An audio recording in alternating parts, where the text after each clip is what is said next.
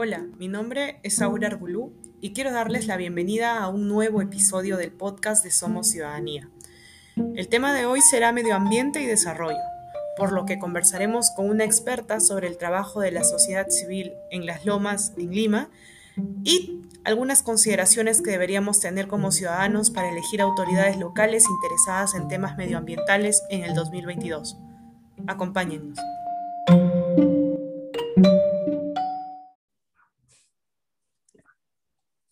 Buenas tardes, estamos el día de hoy con Laura Lozada Costa. Laura es magíster en Desarrollo Urbano y, Regional por la Universidad de Seúl y licenciada en Economía por la Universidad del Pacífico. Además, ha trabajado en el Congreso de la República y la Municipalidad Metropolitana de Lima y su experiencia profesional está relacionada al control gubernamental, gobiernos locales, gestión ambiental urbana, políticas de vivienda y participación ciudadana.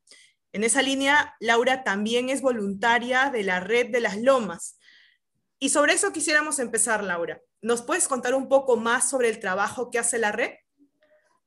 Claro, muchas gracias, Laura, por la invitación.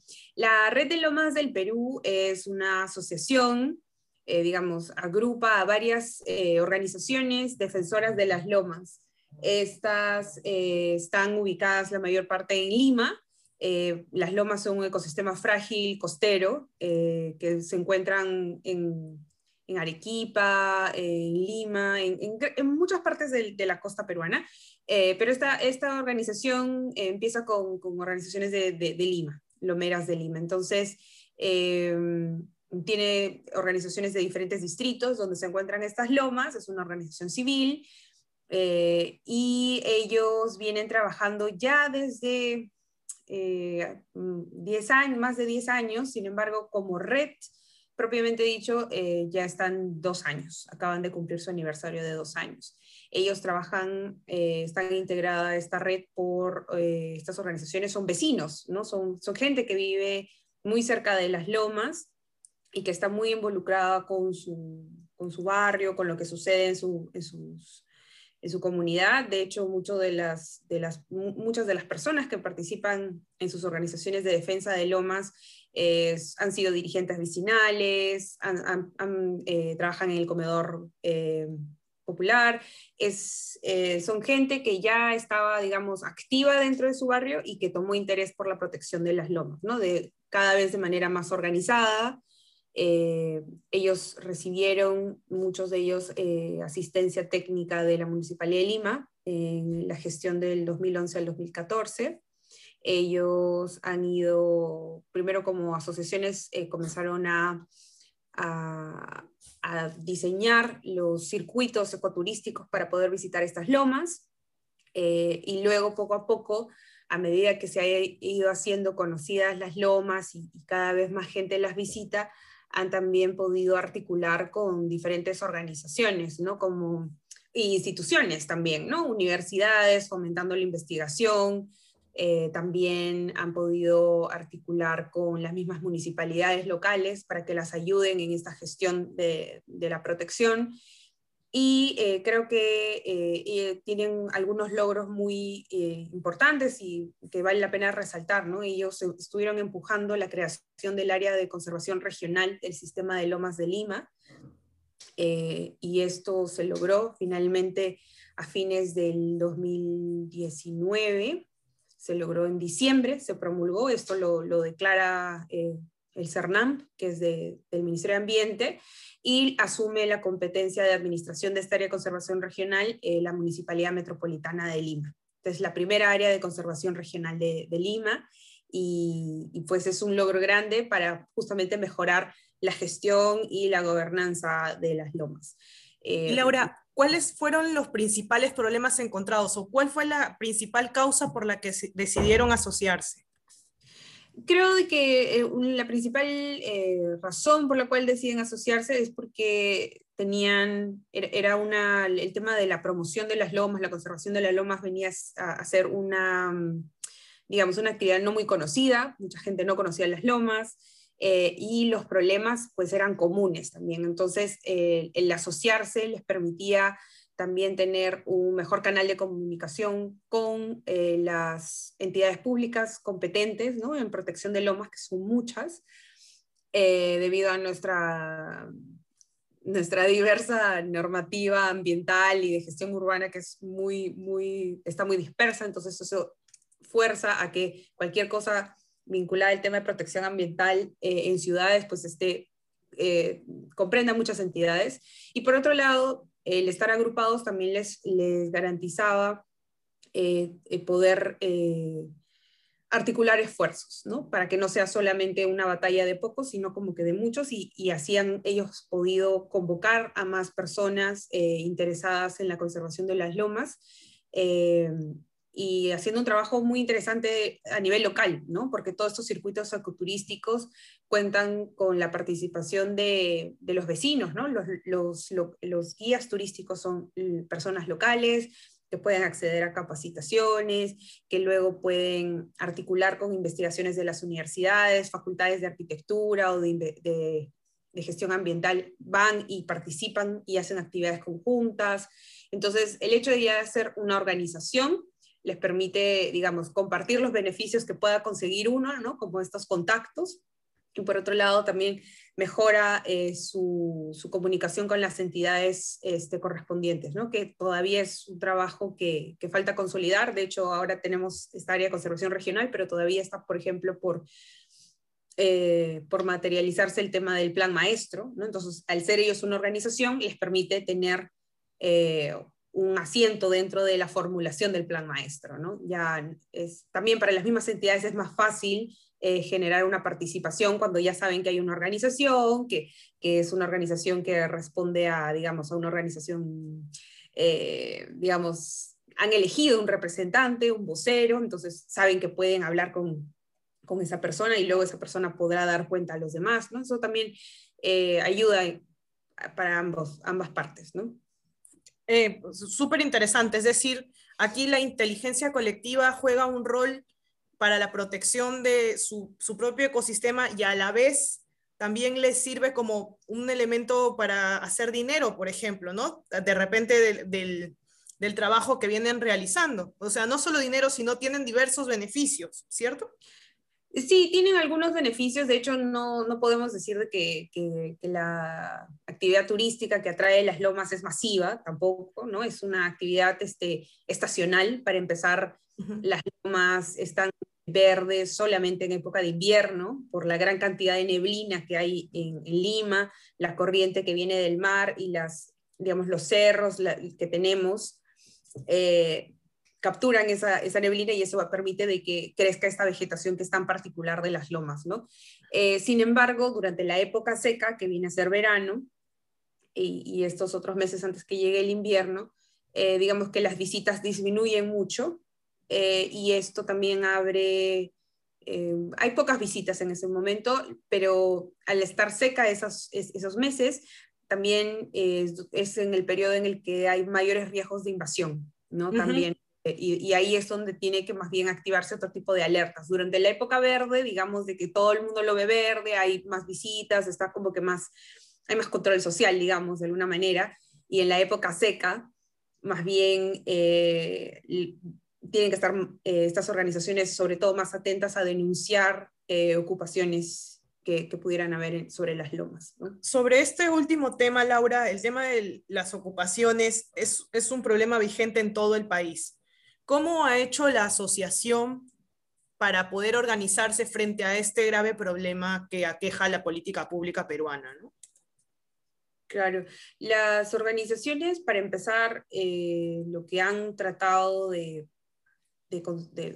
afianzar, ¿no? Es el saber que al, al, hacer su denuncia, esta denuncia eh, tuviera razones para, para, tener consecuencias, ¿no? Porque muchos pueden denunciar pero, pero digamos, siempre necesitas un marco legal que te pueda dar esa, esa digamos, esta justificación para que fuerce, ¿no? A, a, al poder público a intervenir, ¿no? Entonces, eh, lamentablemente, como tú dices, el, el tema de la, del tráfico de tierras es un problema generalizado en todo el país, sobre todo en ciudades de la costa, por el gran crecimiento de las ciudades, este, la, la falta de oferta de vivienda social, eh, y entonces esto pues ha hecho un, negocio muy lucrativo el tema de invasiones. Los lomeros lo que han tratado de promover es, por ejemplo, que a nivel local eh, las municipalidades emitan ordenanzas en las que delimiten las áreas que son de protección por ser lomas. Y este es, digamos, esto se desprende de, de un reconocimiento a las lomas como ecosistemas frágiles por el CERFOR. CERFOR emitió en el 2013, también con, con con gran participación de la sociedad civil, ¿no? que fue una iniciativa y CERFOR la acogió y, y eh, emitió estas, estas resoluciones ministeriales en la cual eh, reconoce a las lomas de diferentes distritos de Lima como ecosistemas frágiles. Pero, eh, y, claro que dicen que estos deben ser de conservación. Sin embargo, CERFOR no tiene competencias de, de administración, o sea, solamente es, o sea, es, es, un ente normativo, ¿no? Digamos, lo, lo declara y dice que el gobierno local debe hacerse cargo de su administración, gestión, protección. Entonces, lo que en la práctica sucedía era de que las municipalidades decían, ok, será ecosistema, pero este, este predio es público, pero no está bajo mi administración, ¿no? Y un poco como que se desligaban de su responsabilidad de protección, de ese tipo de protección ambiental. Eh, y a la vez, como sabemos, los gobiernos locales son los que emiten, los que dan, entregan constancias de posesión. ¿no? Y ese es el, principal, el, primer reconocimiento que hay de las invasiones, ¿no? Un poco la, seguridad de tenencia que pueden tener estas personas que ocupan el suelo. Entonces, una, estrategia de, de, los lomeros fue exigir a las, demandar a las municipalidades locales, un poco para que también frenar esta entrega de constancias de posesión, es que a nivel local también, dentro de, digamos, de sus ordenamientos jurídicos, ¿no? tengan ellos una ordenanza que reconozca el área de las lomas, para que de esa forma, cuando vayan a querer entregar constancias, no pueda ser un área sobre un área que se superponga con el área ya reconocida como lomas. O sea, eh, todo partió por un tema de delimitación por parte del gobierno local. Así es, ¿no? Y eso es algo que se ha logrado en algunas municipalidades que han sacado sus ordenanzas de protección de lomas y eso ha permitido de alguna manera eh, visibilizar primero que hay lomas, porque habían algunos, este, algunas municipalidades que decían, no, no conocen las lomas, o sea, ¿cuántas veces hemos tenido reuniones con gerentes ambientales que no sabían que eran las lomas, no sabían que en su distrito habían lomas? O por ahí habían escuchado o no querían saber, entonces también había mucho desconocimiento. Entonces el hecho de, tener una ordenanza que decía y reconocía eso, pues ya como que te ponían autos. Eh, no obstante, eso no ha sido un impedimento para que los gobiernos sigan locales puedan seguir entregando las constancias. Lamentablemente, pues son, son este, promesas de campaña, muchas veces hay mucha presión, hay mucho dinero en juego.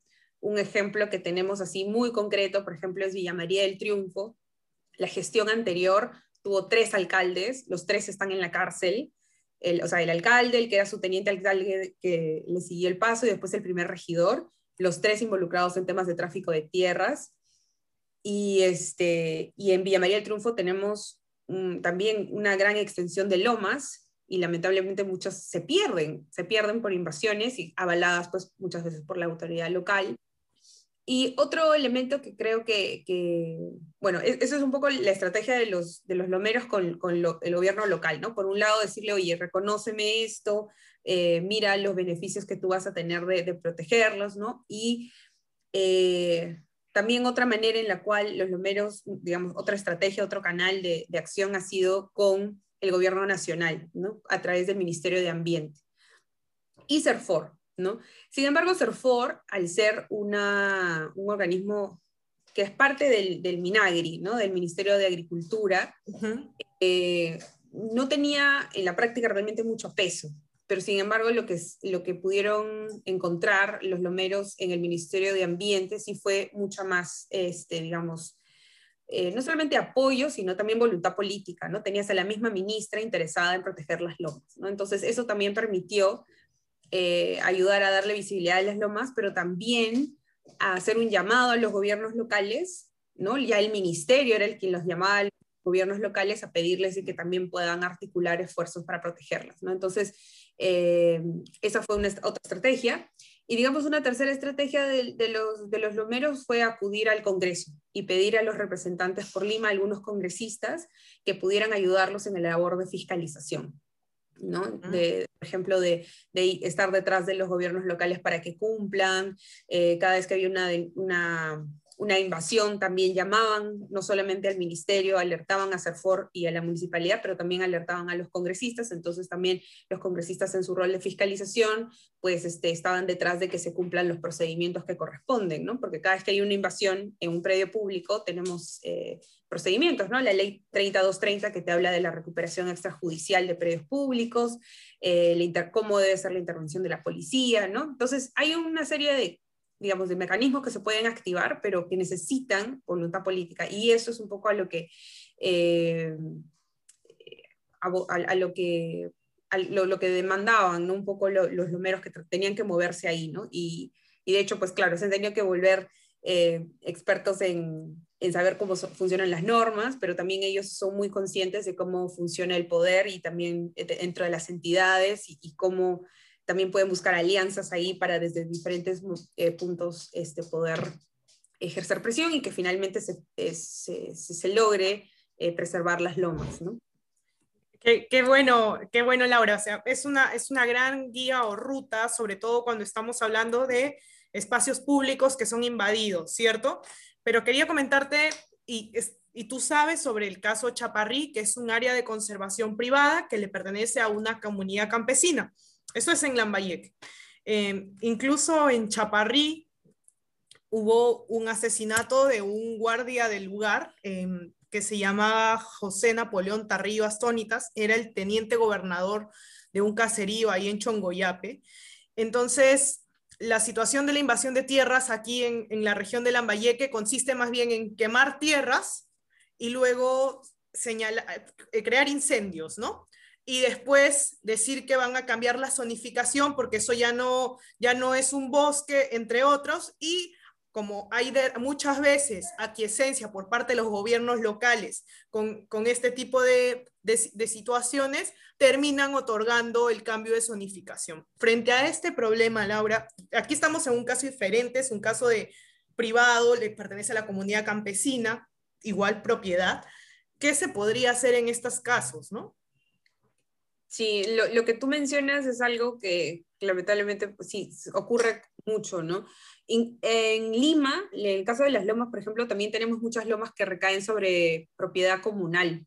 La comunidad campesina de Jicamarca tiene gran extensión de tierras, eh, casi todo San Juan del Urigancho es este, parte de la comunidad campesina de Jicamarca y se extiende hasta casi Caraballo, Coyique, en Comas, ¿no? es, es, es, amplia esa área, y hacia el sur también tenemos casos positivos y negativos también, ¿no? En el caso de Jicamarca no ha estado muy involucrado, eh, han habido, hay, muchos problemas de tráfico, pero por ejemplo también tenemos la comunidad campesina de Asia, que sí cuidan sus lomas y están promoviendo todo un trabajo de circuitos ecoturísticos, ¿no?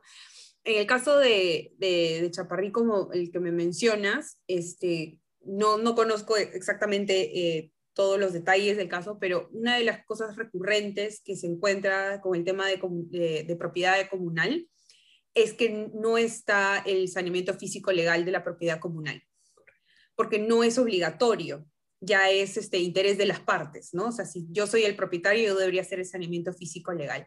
Y eso es algo que urge hacer con las comunidades campesinas, porque hoy por hoy lo que sucede es de que se suceden estas este, eh, ventas de porciones de, tierras y muchas veces son mal inscritas en registros públicos o, tiende a, ir en diferentes manos, ¿no?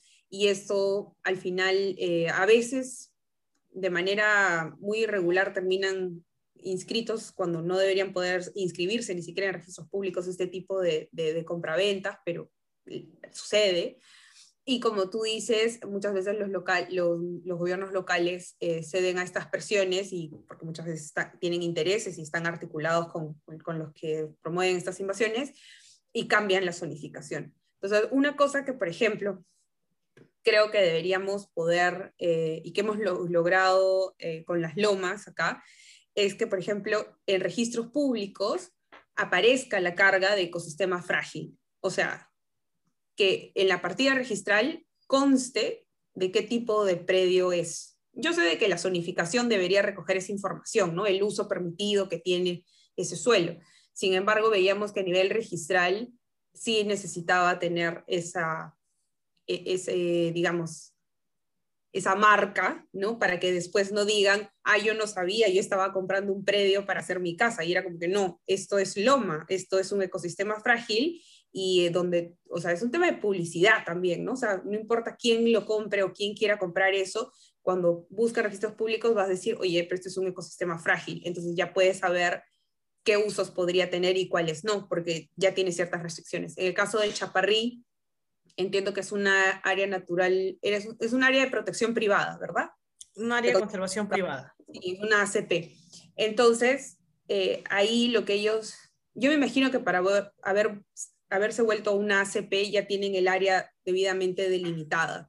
Lo que podría de repente ayudar, si es que eso ya no está, es que esté eso inscrito en registros públicos también, ¿no? Para que tenga esa marca como que esto es un área de conservación eh, privada o no sé si tiene alguna otra denominación, si es ecosistema frágil o si es algún, tiene alguna otra denominación que esté amparado en la norma, eh, digamos, nacional, ¿no? Digamos, en la ley, si tiene alguna definición que pueda recogerse de la ley general del ambiente de repente, ¿no? Como para saber, este es este tipo de, de, ecosistema, es este tipo de, área natural protegida y por tanto eh, hay una serie de usos que están permitidos y unos no.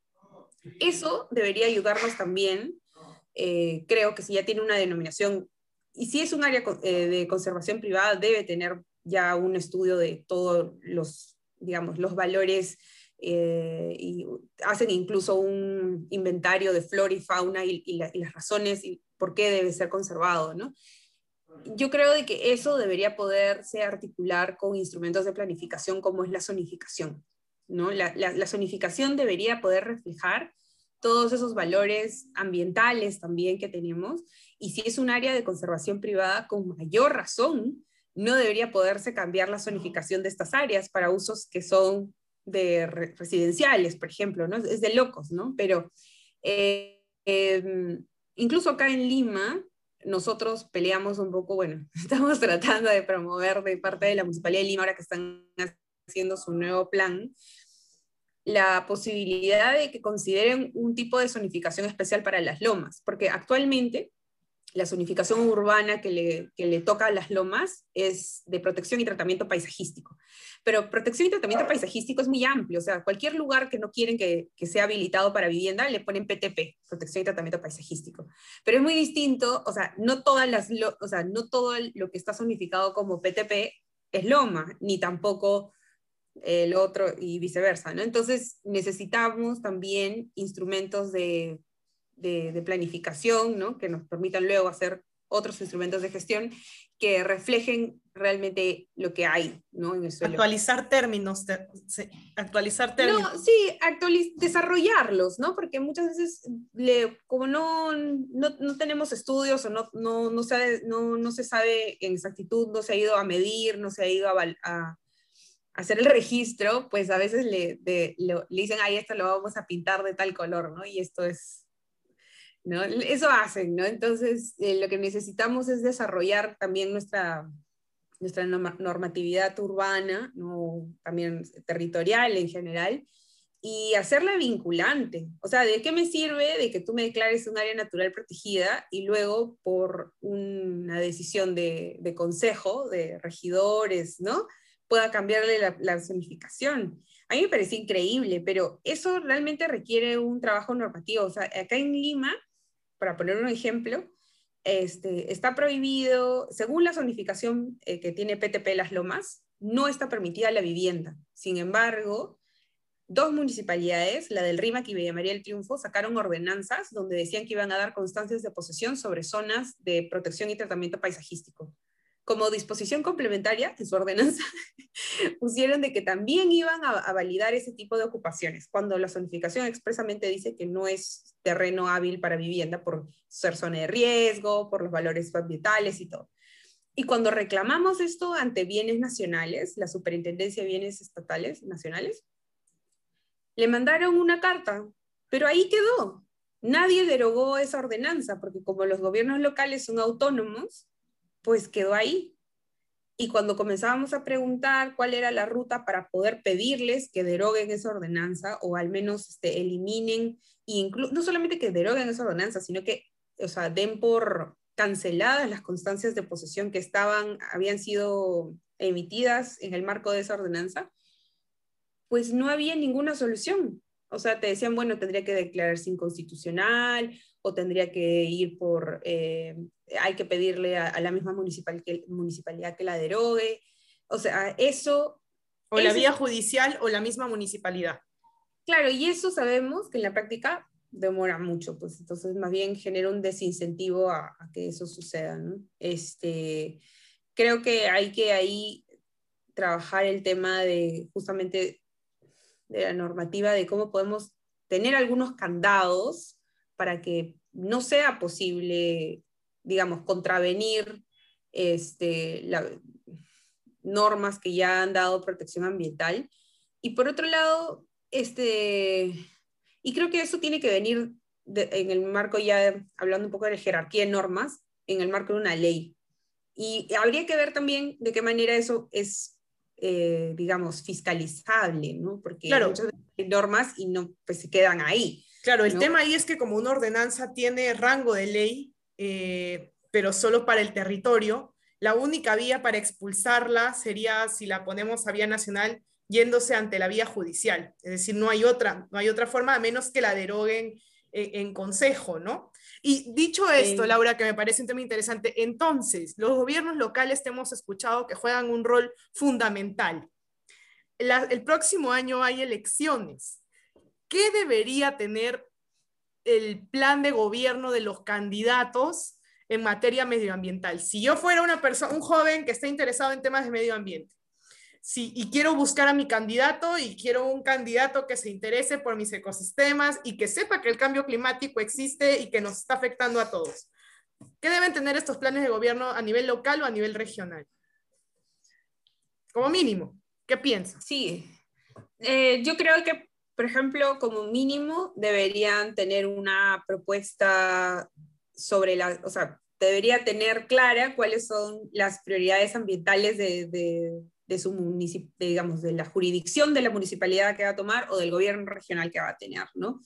Eso no es necesario que se lo invente, ¿no? Para empezar, debería poder hacer una búsqueda y una investigación de cuáles son los, los problemas más críticos, ¿no? En Lima son unos, en, en, en Chiclayo probablemente sean otros, ¿no?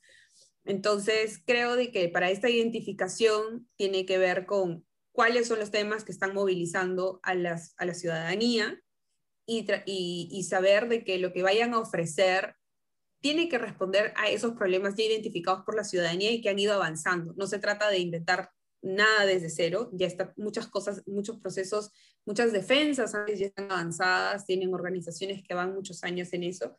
Y lo que yo, yo creo que debería ser clave es de que en la generación de estas propuestas sean pues participativas, ¿no? Necesitan tener un know-how de qué es lo que ha estado pasando.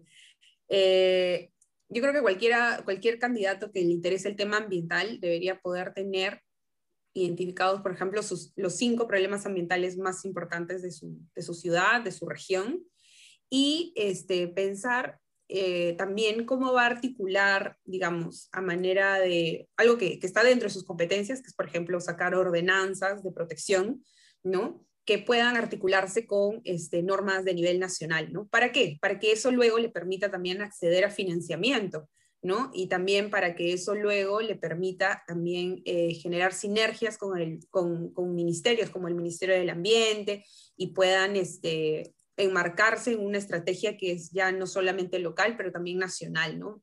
Eh, tenemos que saber que los recursos son escasos, ¿no? Entonces tenemos que también ver de manera práctica y estratégica por dónde, por dónde se puede avanzar más. ¿no? Yo creo que eh, ahora se está insistiendo mucho en lo que es soluciones basadas en la naturaleza. Eh, estamos hablando mucho de la necesidad de combatir el cambio climático con, con, soluciones que no necesariamente tienen que ver con, con grandes gastos, sino, digamos, todo requiere inversión, pero también tenemos que mirar no solamente a la infraestructura gris, sino también a la infraestructura natural, ¿no? Y qué tenemos en nuestro entorno que de manera, de manera eh, digamos, eh, eh, ágil y de manera rápida puede comenzar a generar efectos en, el bienestar de, las personas porque va a reducir, digamos, este, estos efectos del cambio climático. Una de esas medidas, por ejemplo, es el tema de arborización. ¿no? Sabemos que tenemos un, déficit de áreas verdes, tenemos problemas de contaminación ambiental. Entonces, por ejemplo, uno de los planes que yo esperaría de todos los alcaldes a nivel del, del Perú es un plan de arborización de sus ciudades.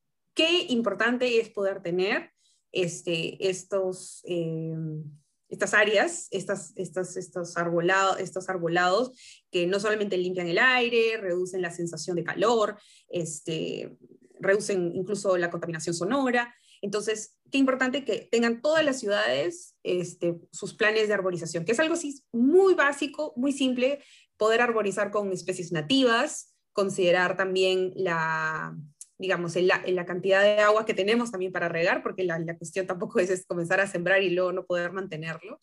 Pero creo que eso es una cosa súper, súper, súper, súper este, simple. Bueno, digamos simple porque es una idea de que ya está en muchos lugares, pero que tenemos que implementar. Sobre todo por el gran déficit que tenemos este, de áreas verdes. Eh, y, y, creo que, que, que esa es una cosa que sí, debería estar de todas maneras. Otra cosa que creo que deberían poder impulsar los alcaldes en temas ambientales es eh, todo el tema de recuperación de ecosistemas. y por eso estoy hablando de, por ejemplo, si la ciudad tiene ríos, cómo recuperamos nuestros ríos, no solamente como, como áreas de, de, que solamente lo queremos tener limpio, sino tener, verlo también como una, una, un objetivo también para poder crear más espacio público, espacios de recreación, ¿no? Los, los ríos ya ahí, tienes que inventarlos. Vamos a tener una mejor gestión del río. ¿Qué está pasando? Los estamos contaminando, no los aprovechamos, digamos, como espacio público, podríamos generar pines a los alrededores del, río. Entonces, eh, es muy difícil conseguir eh, terrenos en la ciudad consolidada, eh, nuevos terrenos para hacer espacio público, ¿no? Y por otro lado, este, porque ya está todo ocupado, ya es, eh, tendríamos que, que, comprar, ¿no? Mitades de manzana para poder hacer parques, ¿no? Entonces tenemos que comenzar a también aprovechar nuestra infraestructura natural, ¿no? Que es, por ejemplo, nuestros ríos. Entonces, eh, ahí eh, se, mezclan varios objetivos, ¿no? Por ejemplo, también prevención de riesgos, ¿no? Porque no nos, no, no, las personas no deberían poder vivir en justamente en los bordes de los ríos por, por, las crecidas de río que pueden haber en época de lluvias, eh, por otro lado, este, podemos aprovechar y reubicar a las personas que vean muy cerca de estos ríos, prevenimos los riesgos, pero a la vez podemos crear nuevo espacio público, parques y con, con árboles eh, y que previenen la erosión del suelo. Entonces, tenemos como que algunas soluciones que pueden atacar varios objetivos a la vez, ¿no? Eh, otro tipo de, ecosistema que podemos este, apuntar, que deberían apuntar los, los, gobiernos locales, creo que es este, las lomas, acá en Lima, por ejemplo, que son parte de los ecosistemas, y, este, y los bosques, ¿no? O sea, hay muchas ciudades que están todavía cerca a bosques, hay que, hay que, bueno, en Chaparrí tienen bosques secos, ¿no? Pero también igual, este, y, y tienen naturaleza, ¿no? Y que tenemos que prevenir que justamente nuestras ciudades sigan creciendo sobre estas nuevas áreas, que, estos ecosistemas que necesitamos que se mantengan bien también para que nosotros estemos bien en las ciudades, ¿no? Hay una retribución ahí, nosotros seguimos depredando y pues nos vamos a quedar sin recursos naturales y sin este, los servicios ecosistémicos que nos brindan estas áreas, estas áreas naturales y las áreas verdes también eh, creadas, como son eh, los parques, los, los, los árboles urbanos que podemos sembrar. Laura, entonces, ¿podrías dejarnos, por favor, un mensaje final después de esta charla que ha sido enriquecedora y que ha valido cada minuto y que espero que nuestras oyentes y nuestros oyentes estén ahí atentos a lo que va a decir en este momento? Muy bien, muchas gracias, Aura, por, por la invitación y finalmente solamente animarlos a todos a que se involucren eh, y, y, sean activos en cualquier organización que, elijan. Eh, siempre es necesario tener una ciudadanía eh, motivada, movilizada y que sobre todo pueda hacerle rendir cuentas a sus autoridades. yo sé que a veces puede ser muy frustrante, pero mientras mejor organizados estén, no van a tener escapatoria más que hacerles caso, darles atención. Hoy en día, con las limitaciones eh, que tenemos sanitarias, este, las redes sociales se han vuelto muy poderosas, entonces no subestimen el poder que tiene la ciudadanía organizada. Así que muchos ánimos. Perfecto. Eh, muchísimas gracias, Laura. Para nosotras ha sido un enorme placer escucharte y tenerte en el programa en este episodio. Y ya nos vemos en el próximo capítulo del podcast de Somos Ciudadanía. No se olviden de seguirnos en nuestras redes sociales. Estamos en Facebook, Instagram, Twitter y ahora también en TikTok. Hasta la próxima.